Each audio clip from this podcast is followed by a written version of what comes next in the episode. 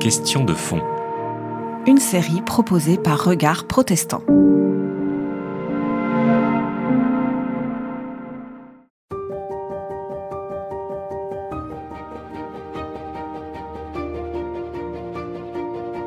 Alors c'est vrai que quand on lit les évangiles, en particulier l'évangile de Marc, l'évangile de Luc et l'évangile de Matthieu, ces trois premiers évangiles, ces évangiles parlent beaucoup de repas. Et je dirais anormalement des repas. Parce que finalement, euh, le repas, c'est une nécessité alimentaire. Euh, Jésus a dû aussi dormir. Euh, Jésus a aussi fait la sieste. Et, et on n'en parle pas. Par contre, les repas, beaucoup.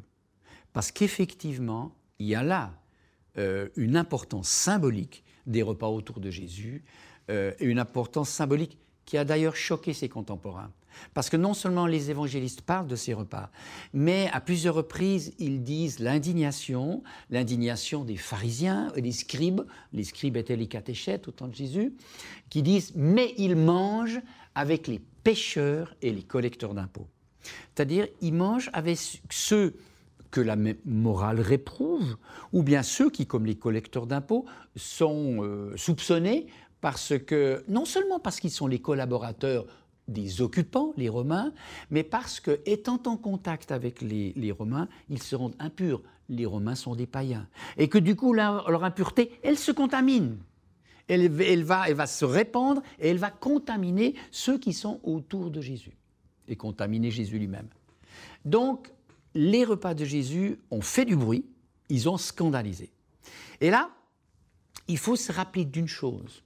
Il faut se rappeler d'une chose. Aujourd'hui, on peut manger avec des tas de gens, sans que, si vous voulez, ça ait des implications sur nos relations avec ces gens. On peut très bien manger avec quelqu'un et ne plus le revoir de toute sa vie. Dans l'Antiquité, jamais. Jamais. Celui qu'on accueille au repas, c'est celui qui nous est proche. C'est celui qui ne sera pas notre adversaire ni notre ennemi. C'est celui qui partage notre culture et nos valeurs accueillir au repas, offrir l'hospitalité, c'est dire nous sommes du même clan, nous sommes de la même foi, nous avons les mêmes valeurs. Et donc on mange avec ceux qui nous ressemblent.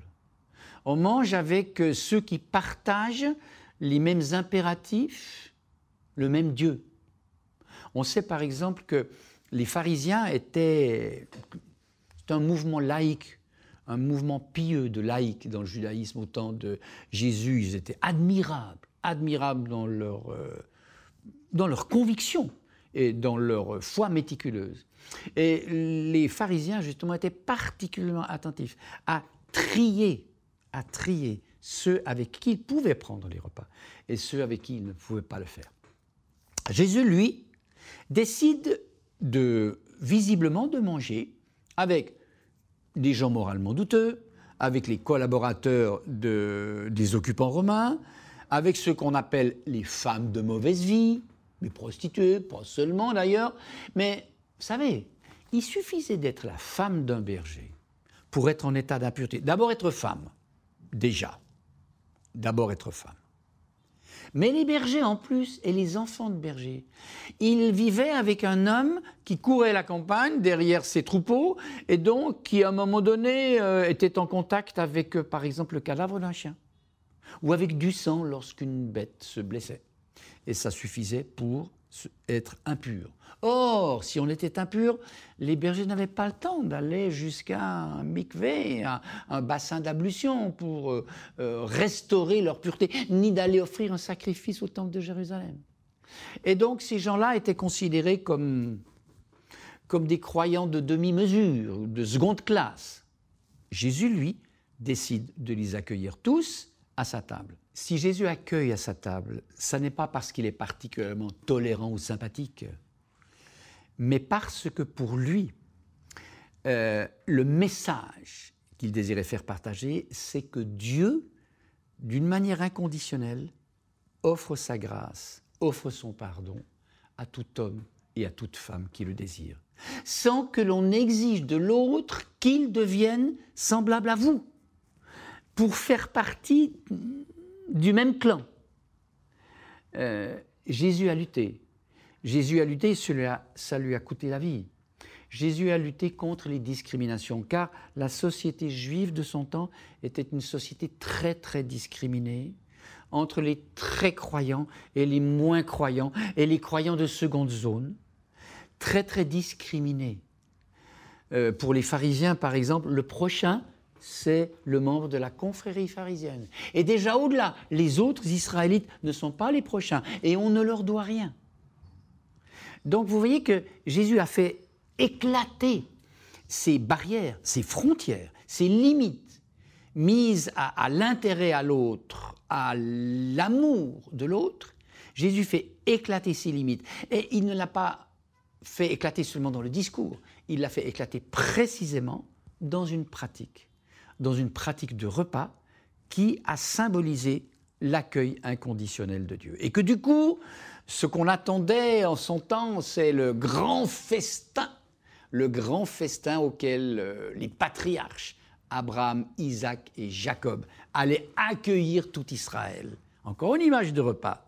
Eh bien, Jésus dit, ce grand festin, en miniature, c'est aujourd'hui qu'il a lieu, c'est moi qui le préside, parce que je suis le porte-parole, l'icône, l'icône d'un Dieu qui déjà aujourd'hui accueille tous ceux qui veulent le trouver et accorde son pardon. Ça n'est pas du tout anodin et pas un hasard que le rite par lequel Jésus instaure des gestes, des gestes qui vont rappeler sa présence après sa mort, ce rite s'inscrit dans un repas, dans le partage du pain et du vin. Et effectivement, euh, par ce rite installé dans une pratique de repas, et pour les premiers chrétiens, euh, la Sainte Seine, l'Eucharistie, a lieu au cours d'un repas, et eh bien ce rite recrée dans la communauté croyante, la communauté de ceux qui croient en Jésus, ce rite reconstitue le repas que Jésus a vécu avec euh, tous ceux qui l'entouraient.